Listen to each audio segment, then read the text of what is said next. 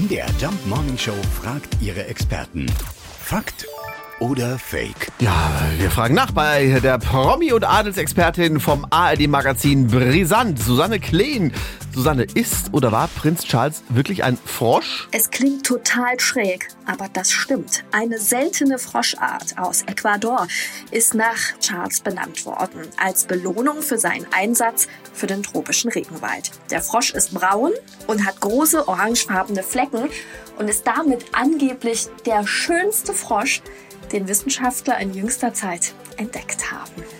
Ja, und wenn Charles am 6. Mai bei seiner Krönung einen kleinen Frosch im Hals hat, dann hat das alles seine Berechtigung.